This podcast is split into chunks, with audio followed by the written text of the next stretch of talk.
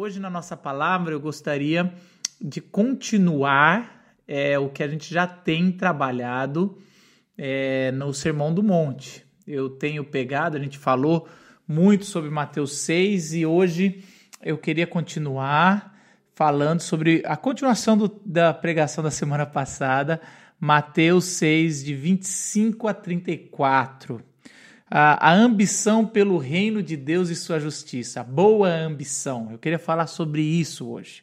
O texto diz o seguinte: abre a tua Bíblia em Mateus 6, 25 a 34. Portanto, eu lhes digo: não se preocupe com a sua própria vida, quanto ao que comer ou beber, nem com seu próprio corpo, quanto ao que vestir. Não é a vida mais importante que a comida, ou o corpo mais importante que a roupa? Observem as aves do céu. Não semeiam, nem colhem, nem armazenam em celeiro. Contudo, o Pai Celestial as alimenta. Não tem vocês muito mais valor do que elas? Quem de vocês, por mais que se preocupe, pode acrescentar uma hora que seja a sua vida? Por que vocês se preocupam com roupas? Vejam como crescem os lírios do campo. Eles não trabalham nem tecem. Contudo, eu lhes digo que nem Salomão, em todo o seu esplendor, vestiu-se como um deles. Se Deus veste assim a erva do campo, que hoje existe e amanhã é lançada ao fogo, não vestirá muito mais a vocês, homens de pequena fé? Portanto, não se preocupem dizendo: que vamos comer, ou que vamos beber, ou que vamos vestir, pois os pagãos é que correm atrás dessas coisas, mas o Pai Celestial sabe que vocês precisam delas.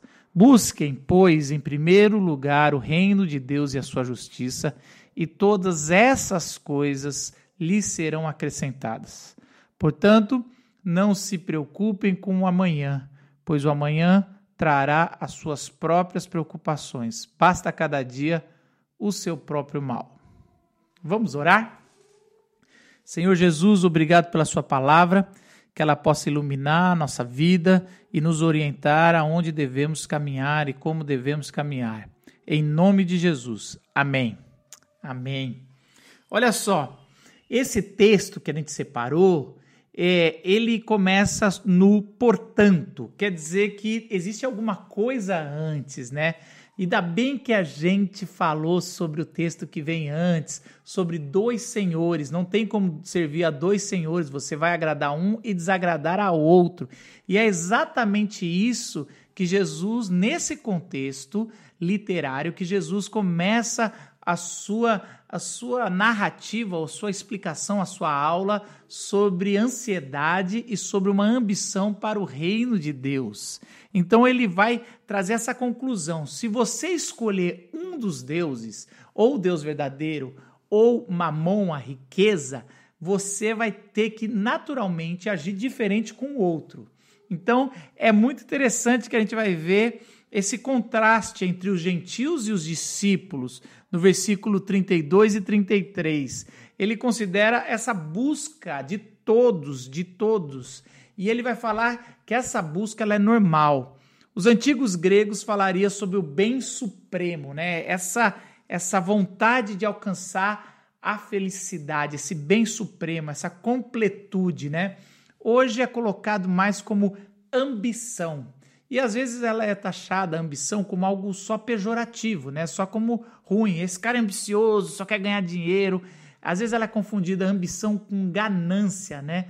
Então, às vezes a gente confunde isso. Eu quero dizer que ambição pode ser para o bem ou para o mal. Ambição é um forte desejo de alcançar sucesso. Se o seu sucesso, depende de onde está o seu sucesso. Se o seu sucesso está em Deus, é muito bom ser ambicioso pelo reino de Deus e a sua justiça. Mas a maioria das vezes a nossa ambição está em outra coisa. A primeira primeiro foco que eu queria trazer nesse texto de interpretação é que todo ser humano é um adorador por formação, por, por natureza. Nós somos adoradores. É um conceito moderno agora de achar que é, o cara é um, um, ateu, ele não, eu não sou, eu não adoro nada, eu sou cético, É, a gente vive numa era de ceticismo onde tem uma ilusão de que, não, eu decidi não ter religião, então eu não adoro nada. A Bíblia o tempo todo vai dizer que nós sempre vamos adorar. E é interessante que Jesus coloca um paralelo de Deus, não outro Deus, é, uma entidade que os homens vão buscar. Mas ele coloca um paralelo entre Deus, uma secularização da vida, uma, um amor aos, aos, aos prazeres ou à riqueza. Né? Ele coloca esse Deus mamon, que é o, as coisas que a gente pode possuir. Na época de Jesus era muito claro porque tinha uma, uma facção religiosa chamada Saduceus e eles não acreditavam na vida a ser construída lá no céu, né, na vida eterna. Eles acreditavam que só aqui você poderia ter e era isso que você ia ter, essa vida aqui. Eles eram quase, é, eles acreditavam que é só aqui que você podia ter e eles tinham muitas posses. E é exatamente isso que Jesus está criticando aqui. Pessoas que acham que que não são idólatras, que não estão adorando outras coisas, mas estão vivendo uma vida terrena como se aqui fosse a única coisa a se servir. Quando você não acredita num Deus supremo ou você não acredita numa vida após a morte ou na vida eterna, você acaba adorando alguma coisa do presente, ou seu trabalho, ou sua casa, ou sua família, ou o seu prazer, o hedonismo. Então, depende do que for, nós somos adoradores. Presta atenção no que eu vou falar e que a Bíblia nos fala. Você sempre, e eu também, vamos estar adorando alguma coisa. E Jesus vai falar: escolha, faça isso intencionalmente, porque se você deixar a vida te levar, e você falar, não, não vou adorar nada, você vai já estar adorando alguma coisa terrena, algum ídolo, algum mamon. E aí Jesus fala: olha, faça isso intencionalmente, adore ao Senhor, o reino, a justiça, busque em primeiro lugar, é, faça disso o seu princípio, busque o reino de Deus e as outras coisas vão ser acrescentadas. Tem essa, essa forma que, porque queremos acumular tesouros, isso é, isso é fato.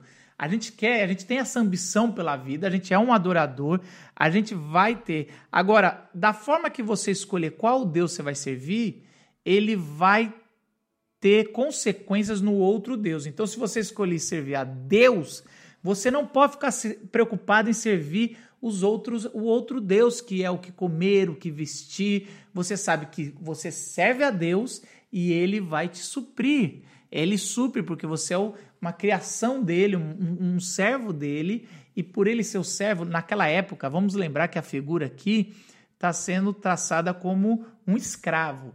E quem deveria se preocupar no que comer, no que vestir de um escravo é o seu senhor, porque o, o escravo não ganha nada para comprar para ele. Então ele, o, o, o dever do escravo era trabalhar para o seu Senhor, foco no Senhor e na vontade dele. E o dever do servo, depois Paulo vai dizer muito sobre os senhores e, e os servos, então você tem essa, essa figura muito clara no primeiro século. Você, o dever do senhor né, é cuidar do servo, do, das coisas básicas. Então, o que Deus está falando é o seguinte: quando você vai se preocupar, colocar todo o seu foco em servir ao Senhor, não se preocupe, ele vai cuidar do seu básico, porque ele sabe que nós somos um escravo que não temos essa moeda para comprar. A gente não tem que se preocupar em comer ou vestir, isso é uma preocupação do Senhor. O escravo só serve. Então é exatamente esse o princípio que Jesus está começando a trazer. Quando ele começa o texto no portanto, Portanto, não se preocupe. Se você fez uma decisão na sua vida, eu acredito que nós, como discípulos de Jesus, fizemos, nós queremos adorar o Senhor verdadeiro, não a mamon. Então, não se preocupe, não queira servir os dois. Você nunca vai servir bem os dois. Sirva ao Senhor e, como escravos do Senhor, ele vai cuidar do básico nosso. Essa é uma promessa de Deus. Uma segunda, uma segundo absoluto que eu vejo nessa, nesse texto é que a ansiedade é uma forma ou uma faceta da idolatria. Olha, se todos nós somos adoradores e às vezes a gente quer, a gente não consegue servir ao Senhor verdadeiro, a Deus, a Jesus, nós ao ficarmos ansiosos do que vamos ter, o que vamos vestir, o que vamos comer, qual que vai ser, será que vai ter no prato, essa ansiedade, ela é uma, uma espécie de idolatria. Idolatria a mamon, idolatria aos tempos atuais, ou uma própria idolatria. Gente, você confia tanto em você mesmo, na sua, na sua, na sua habilidade, na sua força, que se quando vai alguma coisa errada, você fala, eu errei, ah, a culpa é minha. E isso é uma idolatria também. Se ficar se culpando, não, não saber entregar nas mãos de Deus, é uma espécie de idolatria. Jesus fala três vezes, repete essa proibição: não andeis ansioso. Versículo 25, 31 e 34. Olha, a gente vai ver claramente que, vamos lá, a gente tem que relembrar uma coisa que eu falei semana passada, até recebi alguns recados, que é o seguinte: qual de vós. É, ele fala. A gente não. Jesus não está falando sobre o, o cristão não pode ter previdência ou não pode trabalhar para comer no final do dia. Não é isso. Tem vários textos que falam sobre isso. Vários textos que ele fala sobre esse, esse trabalhar. Não é Jesus não está trazendo para você ficar descansando e achar que Deus vai colocar na tua boca comida. Então, até mesmo as figuras que Jesus usa, é, elas vão atrás do seu alimento. Por exemplo, ela fala: olha os pássaros, as aves do céu. Eles não se preocupam, eles não têm celeiro, eles não plantaram, eles não cultivaram, mas eles vão ter o que comer. Não quer dizer que os pássaros não vão caçar e não vão procurar comida. Mas ele está dizendo que Deus cuida dos pássaros. No, ao caçar, Deus vai cuidar da alimentação deles. Sempre cuidou, quanto mais dos filhos de Deus, quanto mais de nós. Então, presta atenção, existe a figura, nós devemos trabalhar, a, o trabalho não é maldição, não é fruto da queda, nós devemos fazer coisas que vão trazer a comida para casa, mas não devemos viver ansiosos por isso, uma preocupação excessiva com isso. Então, nós podemos fazer uma previdência para o nosso futuro, mas não podemos ser acumulativos ou, como dizem alguns, ter dinheiro para não só o nosso futuro, mas o futuro de dezenas de pessoas, porque a gente vive num mundo injusto, que se você tem muito para você, está faltando para alguém. A gente vive em recursos finitos, é simples assim. E Jesus está dizendo aqui. Então ele faz essa, esse paralelo entre os gentios, né? Ele usa a palavra gentil, de pessoas que pensam na sua própria segurança, estão procurando no alimento, na bebida, nas vestes, versus o reino de Deus, de pessoas que estão procurando é, servir a Deus, gente que está na propagação do, do, do, do, triunfo de Deus no mundo, do reino, de ser luz, de ser sal. E aí, esses são os discípulos de Jesus. Tem uma palavra aqui no texto que ela fala, que eu acho que é interessante a gente dar uma olhada, né? Que ela fala sobre a, a estrutura, né? Esse curso da sua vida. Quem de vocês pode acrescentar um côvado, um, um, um centímetro ou uma hora, um, um trecho no curso da sua vida. Então, essa pode ser essa palavra do grego, ela pode ser traduzida ou por estatura. Quem pode acrescentar alguns centímetros e ficar maior? É, a gente sabe que isso é impossível. Ou quem pode de vocês é, acrescentar na, na idade, né, no tempo que vai viver. Também a gente não pode, a gente não vai viver um, um, um tempinho a mais. Em qualquer uma das interpretações, o que ele está dizendo, Jesus está mostrando quanto somos limitados.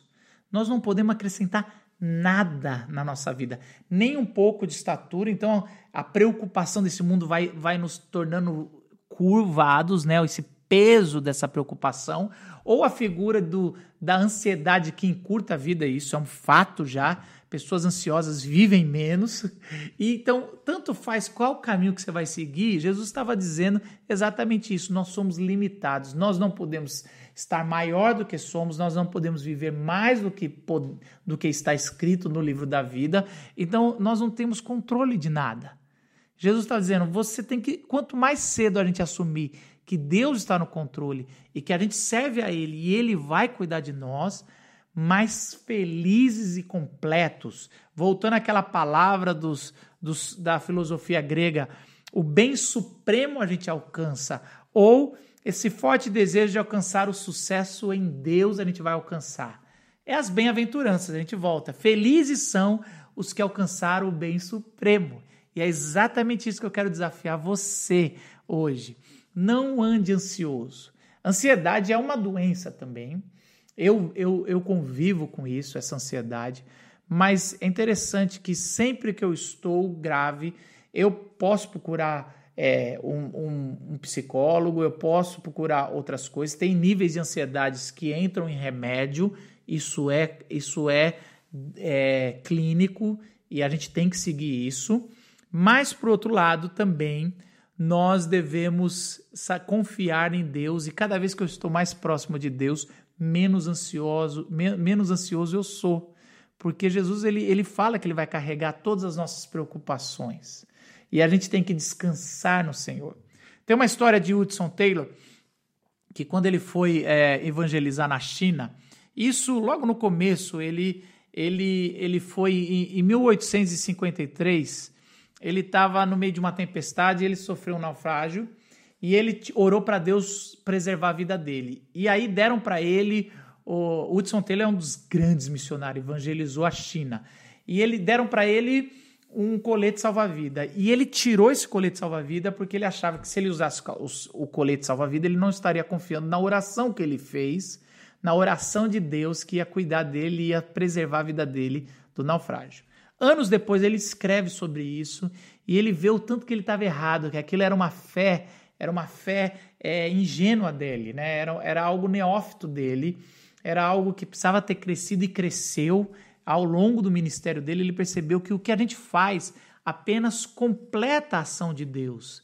Então, quando Deus fala, Jesus fala, para não andeis ansiosos, não quer dizer que nós não vamos trabalhar, não quer dizer que nós não vamos tratar a ansiedade, não, não quer dizer que a gente não vai lutar para trazer o sustento, as vestes, as coisas da nossa família. Ele só está dizendo que é o seguinte: no final das contas, não adianta o colete salva-vida. Se Deus não prover, não vai ter na mesa. Não adianta Covid, tá sem Covid, porque às vezes a gente pensa, Senhor, nos faz sair com saúde do Covid, que a gente possa não pegar ou não, não falecer, mas depois a, a vida sempre vai ter o, o aneurisma cerebral, vai ter um infarto, vai ter um derrame, vai ter um câncer. A vida continua com a morte rondando todo ser humano e a gente sempre vai confiar em Deus. Às vezes a gente pode, pode ver, pode sobreviver de um Covid e ser atropelado, ser morto em um assalto. O que eu estou dizendo aqui é que a gente não tem esse controle. Quanto mais cedo a gente entender que a gente não pode acrescentar nem um centímetro na nossa estatura e nem um, um, um dia ou uma hora ou alguns minutos a mais no tempo que a gente vai viver, mais cedo a gente entrega a nossa confiança na mão de Deus. E para encerrar, Jesus fala sobre é, essa ambição no reino de Deus e a sua justiça. São duas coisas. Por que, que Jesus coloca ambição, é, é, buscar primeiro o reino de Deus e a sua justiça? Ele coloca como duas coisas que se complementam. Eu gosto muito da explicação do teólogo John Stott. John Stott é um dos maiores teólogos biblistas e missionários dos nossos tempos. Morreu há pouco tempo e ele fala sobre esse texto que o reino de Deus é Jesus Cristo governando é, o seu povo com exigências e bênção. Então, o reino de Deus ele está para quem entendeu a realidade dele, é de dentro do corpo de Cristo, né? É, então é, é, todo esse desejo e prazer de estar em Cristo, de, de estar com ele em todas as áreas, né? Ele coloca assim que é no lar, no casamento, na família, na moralidade pessoal, na vida profissional, no saldo bancário, imposto de renda, tudo isso, esse, esse buscar primeiro o reino de Deus, é o desejo da gente prazerosamente e francamente se, se submeter à vontade de Cristo. Então, quando a gente busca em primeiro lugar o reino de Deus, é buscar estar sobre a vontade de Jesus, sobre a nossa vida e fazer a vontade de Deus de forma onde a gente encontra prazer e, e algo voluntário, servir ao Senhor. Servir ao Senhor com alegria, estar na vontade de Deus, entender que o que Jesus quer para você é o melhor, muito melhor do que você quer para você é o reino de Deus na nossa vida, É nós, como igreja, estabelecendo já o reino celestial aqui na terra. Mas também buscar a justiça é algo um pouco mais abrangente, segundo John Stott.